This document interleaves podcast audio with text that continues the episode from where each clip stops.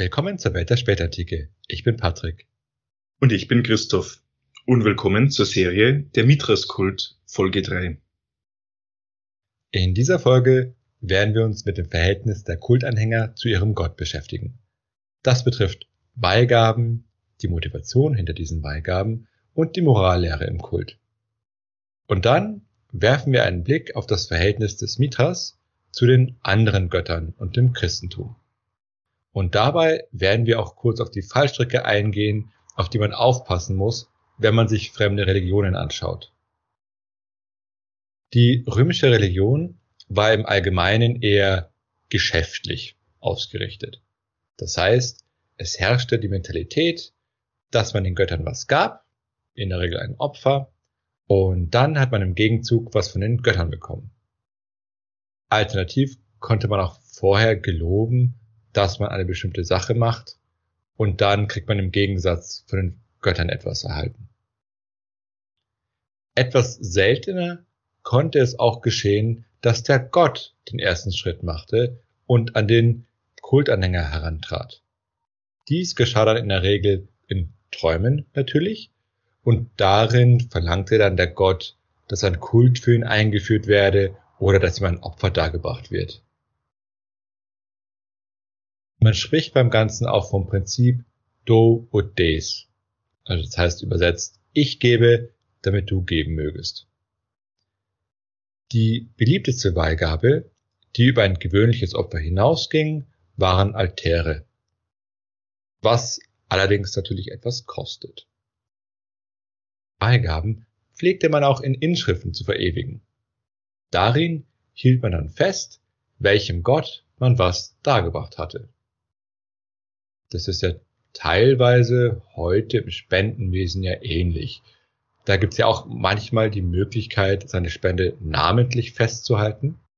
Und man denkt an die ganzen öffentlichkeitswirksamen Spendenaktionen, in denen man dann lächelnd oder mit ernstem, betroffenem Blick seine Fresse oder sein Gesicht in die Kamera halten kann.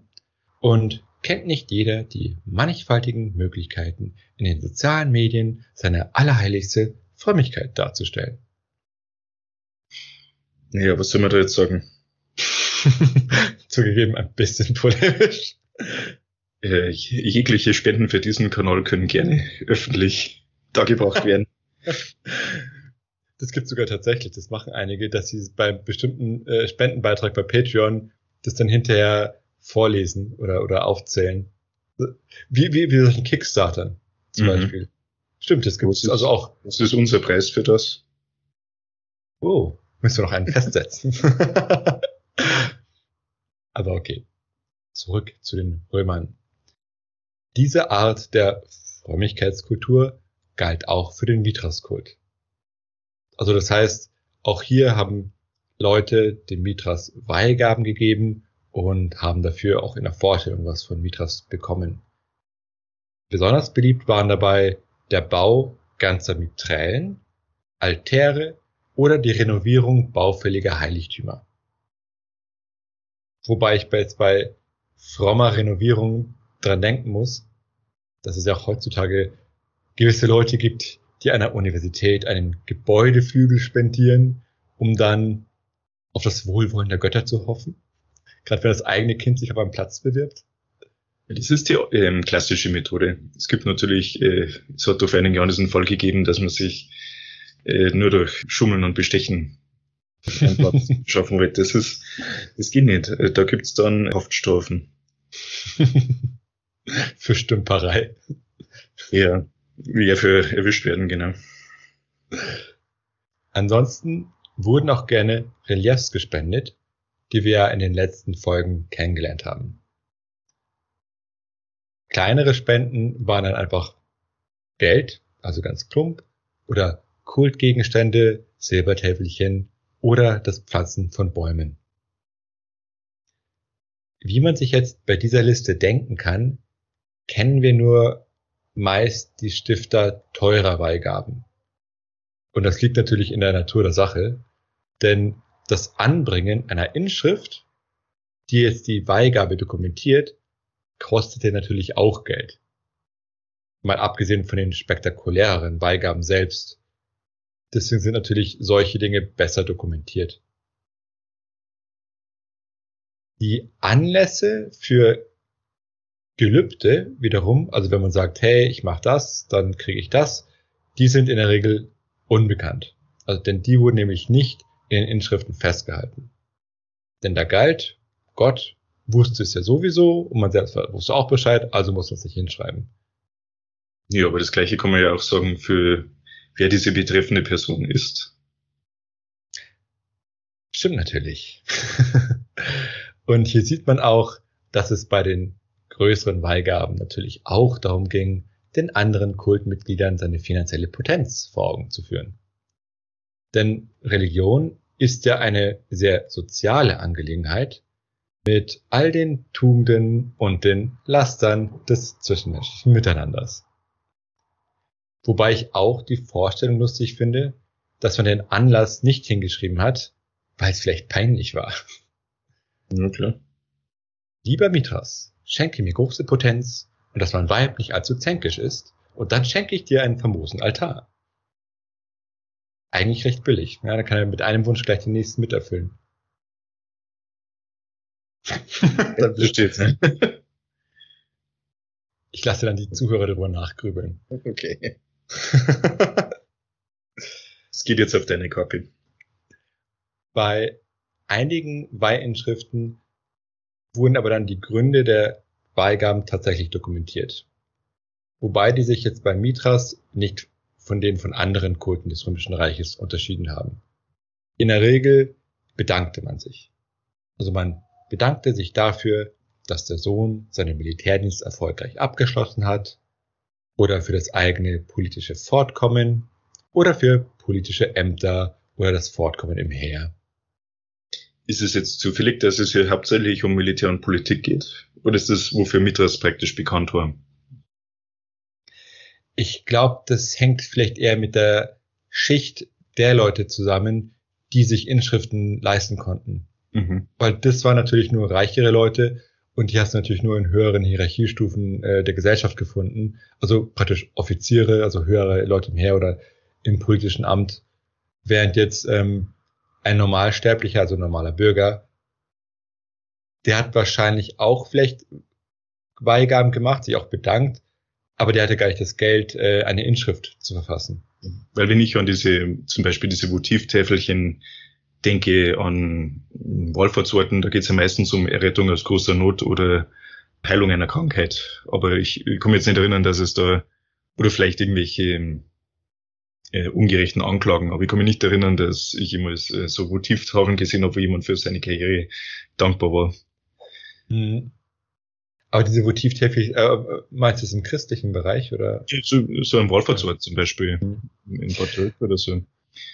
Ich glaube, das könnte auch mit ähm, Unterschieden in der Religion zusammenhängen, weil, weil jetzt würde man normaler oder ich würde man jetzt nicht zu Gott beten für berufliche Erfolge und dann sagen, ah, danke, dass, äh, dass du mich mhm. beruflich erfolgreich gemacht hast. Ähm, ich glaube, da wäre die Ausrichtung äh, des Christentums anders. Vielleicht deswegen. Okay. Schauen wir uns dann die Morallehre an. Auch im Mithras-Kult gab es moralische Gebote. Das Problem ist, weil es ein Mysterienkult ist, kennen wir diese nur bruchstückhaft und meist aus Quellen von Nichtanhängern.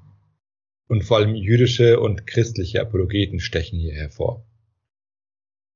Christliche Apologeten störten sich ja vor allem an dem Kultmahl, das die Mithras-Anhänger feierten.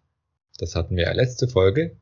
Und sie berichten, dass es beim Mahl des Mithras Brot und Wasser gab, nachdem er den Stier getötet hatte. Also in dieser Erzählung. Und in diesem Zusammenhang wurden von Christen Vorwürfe laut, dass Mithras dem Propheten Jesaja nachahme, der da sagte, dass dem Gerechten Brot und Wasser gegeben werde. Und man solle Ungerechtigkeit hinter sich lassen und Zittern wird die Gottlosen erfassen. Also man hat hier eine Parallele gesehen dass es sowas dann auch bei Mithras gab. Wobei man ja auch sagen muss, okay, das ist jetzt schon sehr allgemein. Also die meisten Religionen, wenn nicht alle, predigen ja, dass man gerecht sein soll und kündigen ja auch oft einen Lohn für die Ungerechten an. Oder Strafe für Ungerechtigkeit. Ja. Ah, ja, genau, für, für die Gerechten an. Insofern helfen hier die christlichen und jüdischen Apologeten eher wenig, wenn es um Mithras geht. Und gleichzeitig ist es ja immer sehr schwer, wenn es um fremde und vor allem böswillige Quellen geht. Also erstens, was wussten die überhaupt vom Kult? Und äh, wie fair ist man dann im Umgang? Also immer wenn ich an so Fremddarstellungen denke, aus antiker Zeit, muss ich an Fremddarstellungen aus heutiger Zeit denken. Das gibt's ja auch, wo dann der Gegner oft sehr verzerrt dargestellt wird oder gelogen wird, obwohl man theoretisch ja heutzutage viel einfacher die Möglichkeit hätte, sich zu informieren. Ja, was denken die anderen? Und oft sind diese Lügen ja nicht einmal, ah, ich mache ihn absichtlich schlecht, sondern es ist so Feindbildpflege und man glaubt die Unwahrheit, die man da verbreitet. Obwohl man es eigentlich relativ einfach besser wissen könnte. Dann ist natürlich die Frage, wie vertrauenswürdig sind dann antike Quellen von Autoren, die es tatsächlich schwer hatten, herauszufinden, was die anderen gelehrt haben. Also deswegen immer sehr, sehr schwierig. Ja. Also zusammengefasst bestand die Morallehre des Mithras-Kultes unter anderem darin, dass man sich gerecht verhalten solle und es wurde einem anscheinend auch Brot und Wasser gegeben. Also nicht sehr viel Information. Nein, nicht wirklich. Sprichwörtlich ist ja Brot und Wasser heutzutage auch was, was man den Ungerechten gibt. Stimmt.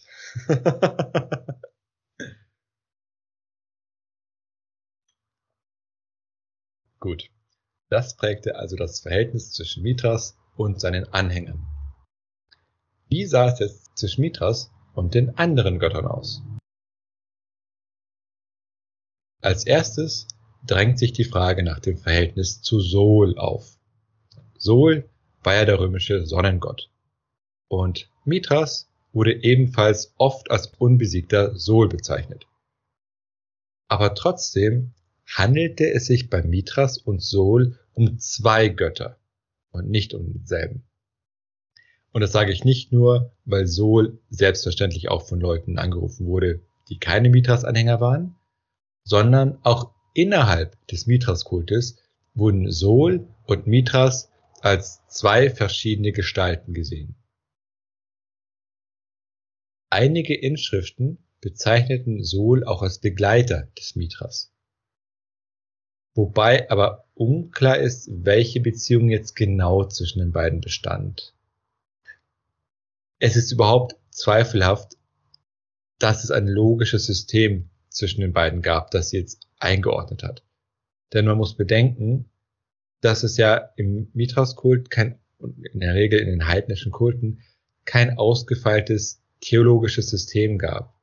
Also es gab natürlich Kultinhalte und astrologische Vorstellungen, aber jetzt keine theologisch-philosophische Systematisierung, wie wir sie zum Beispiel bei den monotheistischen Religionen haben. Also wenn man sich zum Beispiel diese äh, Beschreibung anhört, die du uns letztes Mal gegeben hast äh, von dieser, diesem Trance-Zustand, den man erreichen soll, das ist, worum es in diesem Kult geht. Dadurch praktisch direkt äh, ein, eine Verbindung zur Gottheit aufzubauen. Genau, also die, die, die theologische äh, Feinheiten. Genau. Also das Ritual spielt eine große Rolle. Wenn wir, natürlich können wir auch versuchen, über die Reliefs herauszufinden, wie jetzt das Verhältnis war zwischen Mithras und Sol. Was aber sehr schwierig ist, weil wir nicht immer genau erkennen können, was da eigentlich dargestellt wird. Also ein prominentes Beispiel zeigt zum Beispiel Sol, wie er vor Mithras kniet. Dabei scheint es sich aber nicht um eine Unterwerfung zu handeln, sondern um eine Aufnahme. Mithras steht und streckt die Hand nach Sols Kopf aus. Und in der rechten Hand hält er eine phrygische Mütze. Also das, was auch Mithras selbst trägt. Sol kniet dann nackt und auf dem Boden liegt eine Sonnenkrone. Aber wie gesagt, wir wissen nicht, was genau das jetzt heißt. Also nimmt Mithras Sol jetzt die Mütze ab, um ihm die Krone aufzusetzen, oder hat er ihm die Krone abgesetzt, um ihm die Mütze aufzusetzen? Das, das kann eigentlich beides heißen und wir können nur spekulieren, weil wir eben nicht genügend Kontext haben. Und da sieht man, wie groß das Problem ist, wenn die wichtigste Quelle ein Relief ist mit bildlichen Darstellungen. Wobei es diese Darstellung insgesamt eher selten ist, aber ich habe sie mal dargestellt zur Illustrierung, wie schwierig die sind. Es gibt auch Darstellungen, bei denen Mithras und Sol gemeinsam an einem Altar stehen und sich die Hand geben. Der Händedruck als Geste war dabei bei den Römern weniger üblich als jetzt bei uns. Also er galt als Zeichen für eine innige Freundschaft und wurde darüber hinaus auch bei Versprechen und Verträgen gemacht.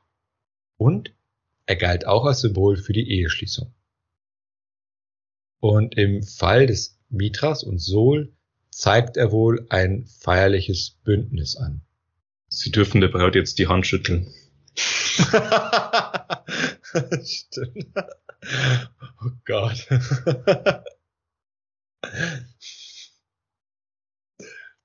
Die beiden Götter halten dabei auch einen Dolch, an dem womöglich Fleisch aufgespießt ist. Also auch wieder womöglich. Also irgendwas ist dann fest und wahrscheinlich Fleisch. Und ein Rabe fliegt dabei zum Dolch. Wobei es auch wieder unklar ist, ob er das Fleisch bringt oder es sich holen will. Da fällt mir ein bei der Rabendarstellung, ich habe einen Fehler in der letzten Folge gemacht. Ähm, ich habe erzählt, dass bei beim Stier an seinen Wunden so ein Maiskolben und was war das andere? Trauben, glaube ich, dargestellt sind. Und das war natürlich ein Fehler. Also Maiskolben gab es noch gar nicht in der Antike, weil die aus Amerika stammen. Das war so, so ein Getreidehalm war das. Nur zur Korrektur. Und dann sind die beiden Götter gemeinsam mit dem Sonnenwagen gefahren.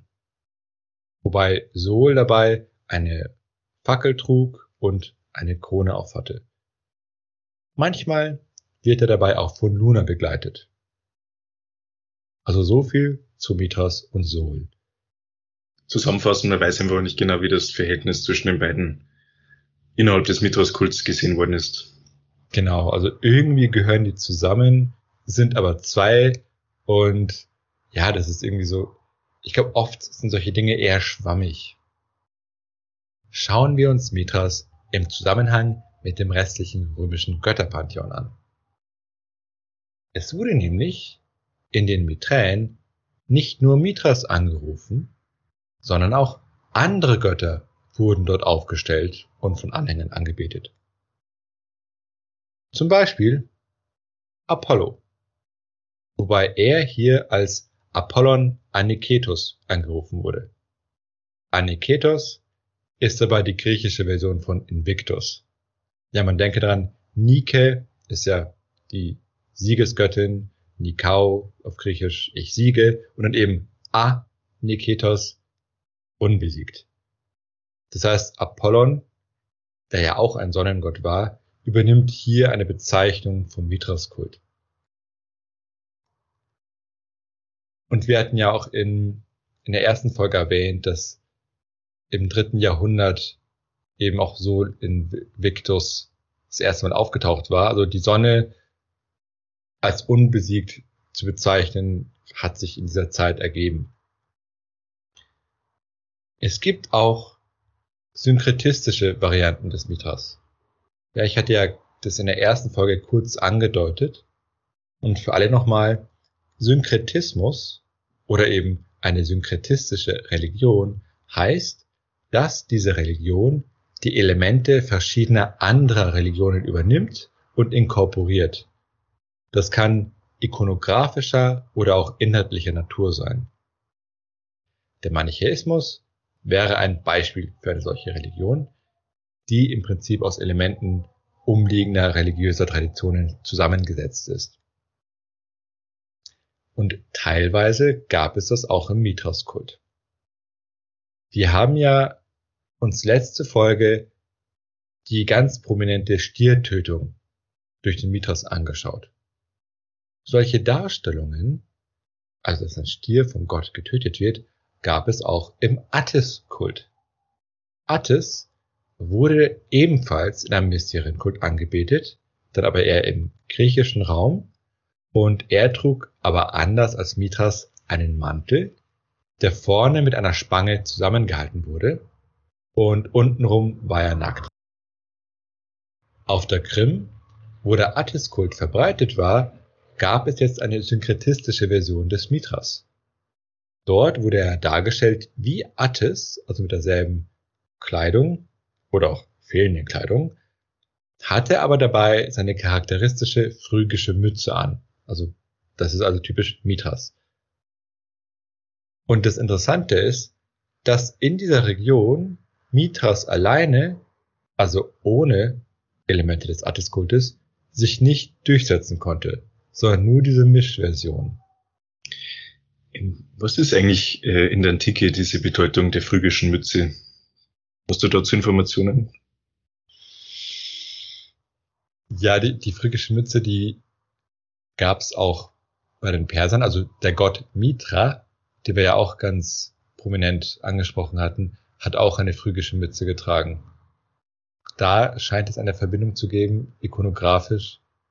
Und auch die Perser wurden mit, mit phrygischer Mütze dargestellt. Also ich, ich weiß, dass dann, als die Perser besiegt wurden, also von den Athenern dann im 5. Jahrhundert, hat man dann auch Athene eine phrygische Mütze gegeben. Die war dann meistens halt unter ihrem Helm, aber noch sichtbar. Und es war ja auch ein Zeichen des Sieges. Also dass man Attribute des Gegners, die man besiegt hatte, dann selbst getragen hat oder zumindest so ikonografisch dargestellt hat. Neben diesen synkretistischen Darstellungen von Mithras wurden aber auch im Miträum gerne weitere Götter aufgenommen. Dabei mussten sie nicht einmal Assoziationen mit der Sonne haben, wie jetzt Sol oder Apollon, sondern auch ganz andere Götter wurden aufgenommen. Welche? Das hing dann aber von der Region ab. Also im gallisch-germanischen Raum zum Beispiel war Merkur sehr beliebt und dementsprechend häufig auch in Miträen zu finden. Und auch die olympischen Götter allgemein waren recht beliebt. Und teilweise konnten sie die Reliefs im Miträum sogar dominieren und so die Hälfte des gesamten Platzes ausmachen, während Mithras eher im Hintergrund blieb. Oder auch andere synkretistische Götter waren beliebt also jenseits der synkretistischen Darstellung des Mithras.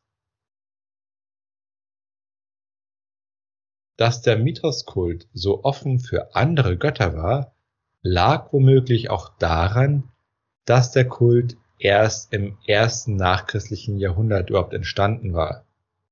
Das heißt, zu dem Zeitpunkt, als die Römer expandierten und so vielen neuen Einflüssen ausgesetzt waren, hatte sich der Mithras-Kult selbst erst noch entwickelt und war deshalb nicht so gefestigt wie jetzt andere Mysterienkulte.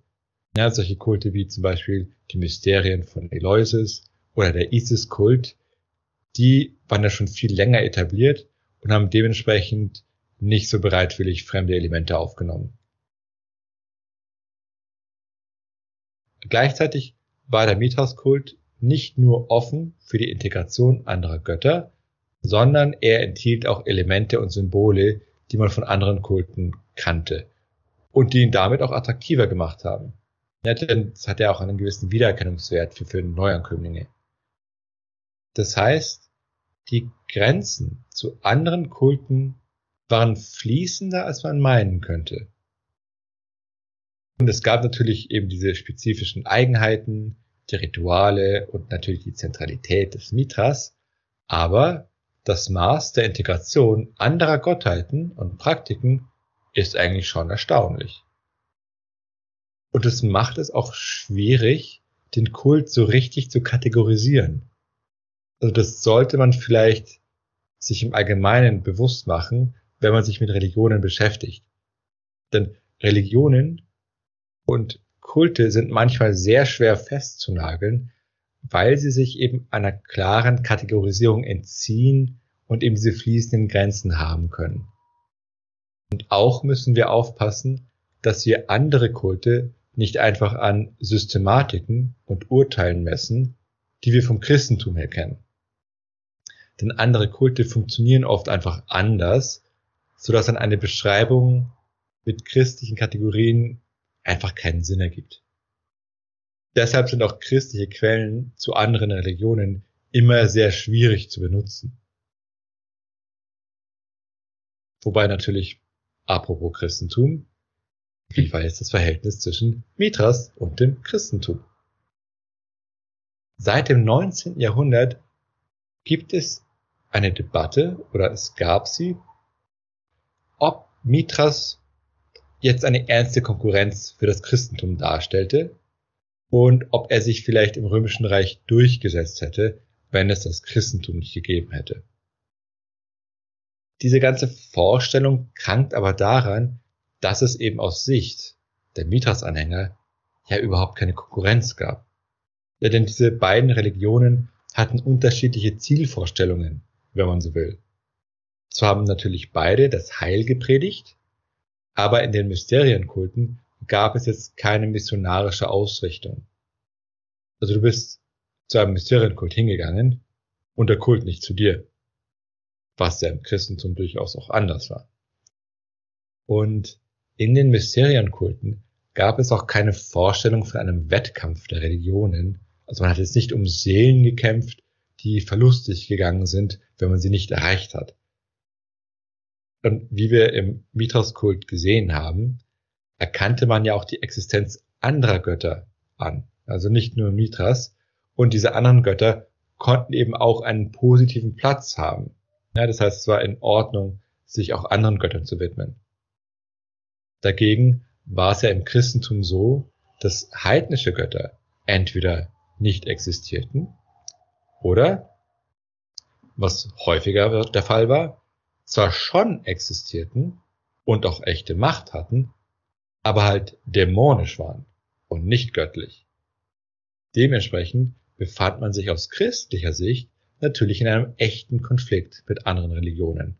Denn hier, hier wurden ja Dämonen angebetet. Und natürlich muss man sich dann gegen die durchsetzen. Und nur aus dieser christlichen Perspektive eines Konflikts heraus gibt es überhaupt einen Sinn, vom Sieg einer Religion über die andere zu sprechen. Und was den Mithras-Kult angeht, hatte er zudem Elemente, die dann später im 19. und 20. Jahrhundert als Konkurrenz zum Christentum wahrgenommen wurden. Hier ist das Problem, dass man unbeabsichtigt die Perspektive der Kirchenväter angenommen hat. Die hätten ja zum Beispiel die Mahlfeier im Mithras-Kult angesehen und darin dann eben eine Konkurrenz, eine Nachäffung oder eine Verspottung christlicher Praktiken erblickt. Und das war auch bei anderen Aspekten des Mithras-Kultes so. So gab es zum Beispiel ein Wasserwunder. Ja, Mithras schießt auf einen Felsen und dann kommt Wasser empor, na, da wo er hingeschossen hat. Und da konnte ein Christ sich natürlich an Moses erinnert fühlen, der ja auch mit seinem Stab gegen den Felsen schlägt und dadurch dann Wasser hervorbrechen lässt. Ich hatte ja schon in der vorherigen Folge gesagt, dass man dann hinter diesen Ähnlichkeiten den Teufel vermutet hat. Es ist aber so, dass diese Elemente des Mithras-Kultes auch über den Kult hinaus verbreitet waren. Ja, denn das gemeinsame Mahl gab es auch in anderen Kulten und auch in nicht religiösen Zusammenhängen. Das heißt, es ist keine wirkliche Konkurrenz, sondern es ist auch nur Elemente, das verschiedene Leute teilen. Und auch Wasserwunder, wo jetzt aus einem Felsen oder aus dem Nichts Wasser emporquoll, waren ja in Wüstengebieten allgemein sehr verbreitet. Was ja auch durchaus Sinn ergibt. Also hier sieht man Wunder, Wundererzählungen orientieren sich ja immer daran, was den Menschen fehlt oder welche Bedürfnisse sie haben. Dort, wo es Krankheiten gibt, gibt es Heilwunder. Dort, wo es Wüste und Dürre gibt, gibt es eben Wasserwunder. Und dass es dann eben auch in der Bibel prominente Wasserwunder gibt, hängt eben mit dem geografischen Kontext zusammen, wo eben die Bibel entstanden ist. Aber andere Kulte, die eben auch in so Wüstenregionen entstanden sind, kannten natürlich auch Wasserwunder. Ja, das heißt, es war keine Kopie christlicher Wunder oder, oder alttestamentlicher Wunder, sondern das war einfach ein Wechselspiel zwischen der Umwelt der Gläubigen und ihren Bedürfnissen, die dann vom Kult befriedigt wurden. Und hier müssen wir aufpassen, eben, dass wir nicht die christliche Perspektive einnehmen. Und das heißt eben nicht nur, dass wir keine Partei ergreifen, sondern dass wir auch die Kulte nicht mit christlichen Kategorien messen dürfen. Und dann danach beurteilen, okay, was hatten sie jetzt mit dem Christentum gemeinsam oder was waren die Unterschiede? Sondern wir müssen versuchen, eine neutrale Außenperspektive einzunehmen und den Kult für sich selbst zu betrachten. Was natürlich durchaus schwierig ist, weil wir immer einfach schon Kategorien haben, die wir von unserer Kultur kennen.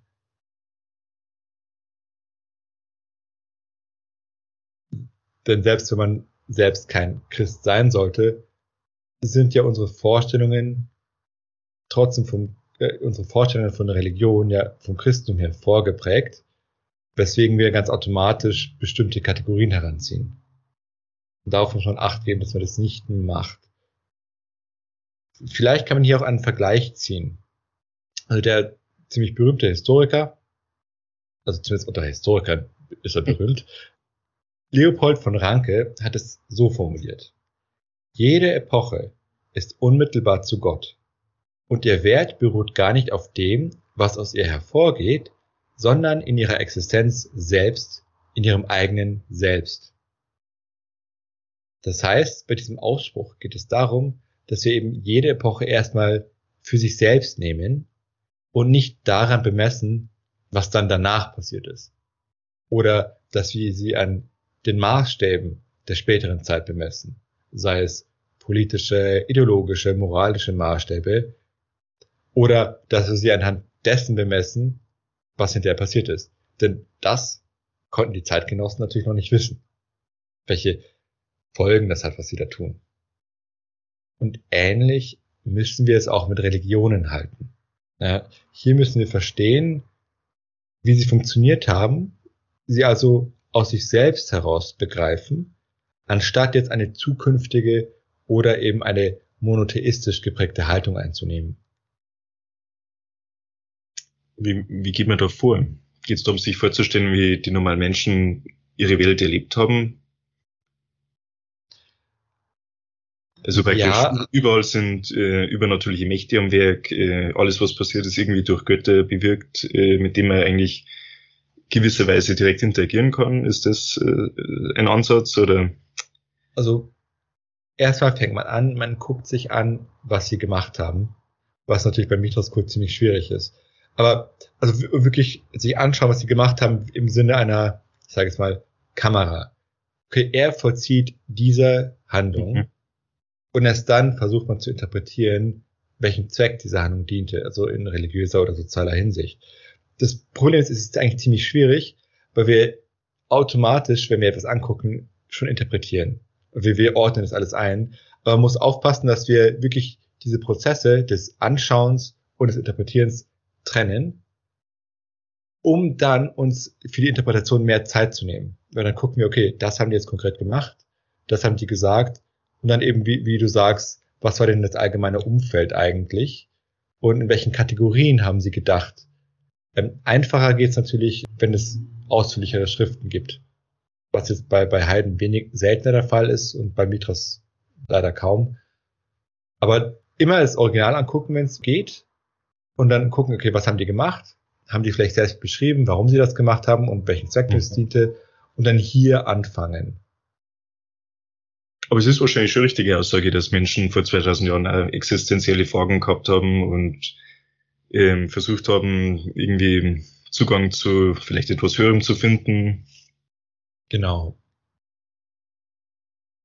Ja, das wäre auch eine, glaube ich, eher eine anthropologische Sichtweise. Also, also aber man würde praktisch, ähm, man hat natürlich eine, eine Vorstellung davon, dass, dass es etwas Richtiges gibt oder etwas falsch oder Gerechtigkeit gab es ja als Wert. Wobei dann immer die Frage ist, wie hat man das definiert, aber dass es, dass es Wert gab, das kann man schon sagen. Aber man hat zum Beispiel nicht äh, eine monotheistische Vorstellung gehabt von dem einen Gott, sondern da waren, ähm, gab es einfach verschiedene Götter und da hatte man auch ihnen gegenüber auch kein philosophisches Verhältnis gegenüber, sondern eben dieses Bezahlverhältnis eher. Und ähm, dass man dann das versteht, ähm, das ist dann wichtig. Mhm. Und wenn wir jetzt auf die Frage nochmal zurückkommen, ob jetzt der Mithras-Kult sich durchgesetzt hätte, wenn es kein Christentum gegeben hätte, würde ich Nein sagen. Denn die Aussage, eine Religion setzt sich durch, impliziert ja die Verdrängung anderer Religionen. Aber genau das hat ja im Mithras-Kult überhaupt gar nicht stattgefunden. Nicht nur konnte man ja neben der Teilnahme am Mithras-Kult auch an anderen Kulten teilnehmen, sondern im Mithras-Kult selbst hatten auch andere Götter ihren Platz. Und Mithras selbst konnte regional ja auch Elemente anderer Kulte und Götter aufnehmen. Also es handelt sich also um eine bestimmte religiöse Erscheinungsform, die sich zwar stärker im Römischen Reich hätte ausbreiten können, aber das Heidentum hätte sie jetzt nicht dominieren oder monopolisieren können. Deshalb ergibt die Vorstellung auch keinen Sinn, dass der Mithras-Kult sich durchsetzt. Und deshalb ist es wichtig, dass man Religion aus ihrer eigenen Verfasstheit heraus versteht. Denn wie gesagt, die Fragestellung, hätte sich durchsetzen können, ist eigentlich eine sehr christliche. Okay. So viel auch zum Metakommentar zu dieser Folge. Wir hoffen, dass euch der Einblick ins Verhältnis zwischen Mithras und seinen Gläubigen und den anderen Kulten gefallen hat. Und ich hoffe, dass auch meine Kommentare dazu, wie man andere Religionen eigentlich bemessen muss und welche Fallstrecke es hier gibt, auch für einige interessant war. Und diese Überlegungen treffen natürlich auch nicht nur auf das Thema Religion zu, sondern eigentlich immer. Denn sobald man es mit Leuten zu tun hat, die zum Beispiel eine andere Meinung haben, einfach, müssen auch überlegen, okay, wie sind sie dazu gekommen, was sind ihre Kategorien? Und die denken einfach vielleicht anders als wir. Und es ist nicht, nicht nur eine Negation. Das gibt's ja, man hat die Vorstellung, okay, ich habe diese Werte, ich ähm, handle ihnen gemäß so und so. Und dann gibt es andere Leute, die verhalten sich anders. Und dann sagen wir, oh, ja, die verhalten sich schlecht oder sie teilen unsere Werte nicht, was komplett falsch sein könnte. Also, weil wir bemessen die, die anderen nur an unseren Kategorien, äh, was man aber nicht so einfach machen kann. Okay.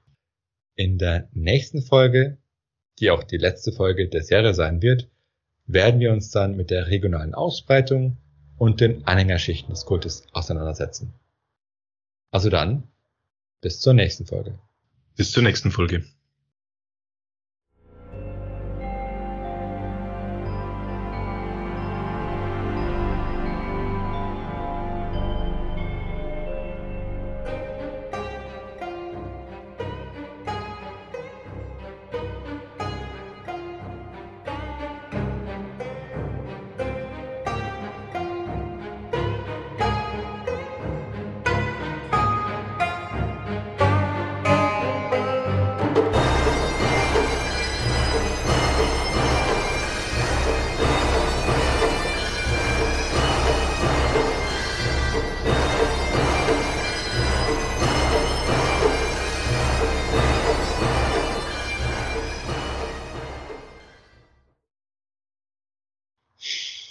Weißt du, welchen Podcast ich gerne hören würde?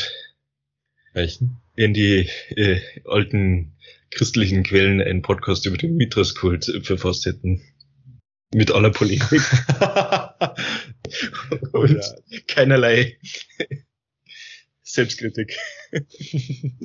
ja, das, ich, ich muss mal gucken. Also ich, ich habe ja mittelfristig vor, das etwas zum Christentum zu machen. Und dann muss ich auch gucken, ob ich lustige Quellen finde mit so Anekdoten, wo dann auch vom Ich glaube, das wird wirklich Sinn. das wird sehr, sehr lustig. Ähm. Wobei die Christen ja nicht nur die einzigen Polemiker waren, das muss man jetzt fairerweise auch sagen. Das stimmt natürlich. Also ähm, ja, dass sie Kannibalismus, Inzest, zahlen keine Steuern und so weiter, wo alles Mögliche behauptet. Ja, das ist immer wieder faszinierend, aber auch, auch immer wieder erschreckend, äh, wenn du dann beide Seiten liest und dann guckst, was man über die anderen immer behauptet. Dann nur, okay, einfach nur, einfach nur erlogen, einfach nur bösartig. Ja, ob das dann jemand tatsächlich glaubt oder ob das dem praktisch nur ins äh, System schon passt. Aber es gibt nichts, was es nicht gibt, wahrscheinlich. Ja, das stimmt. Also ich, ich glaube, man sollte nicht unterschätzen, mit welcher Überzeugung jemand Lügen erzählen kann, ähm, weil er sich das so denkt. Weil oft ist es, ist mein Eindruck, ähm, da habe ich auch das Beispiel gebracht, man hat eben eine, eine Weltanschauung mit Werten und äh, man handelt dann danach und oft funktioniert dann Feindbildpflege so, ah ja, der andere macht aber nur von allen das Gegenteil, weil er halt böse ist. Ähm, und was eigentlich fast immer falsch ist. Also das ist, ja, ich, ich glaube, wenn Leute einfacher gestrickt sind und natürlich, wenn sie keinen realen Kontakt haben mit der Gegenseite, kann sowas halt passieren. Okay. Dann beenden wir diese Diskussion mit einem Aufruf zur Toleranz. Richtig. Okay. Gut.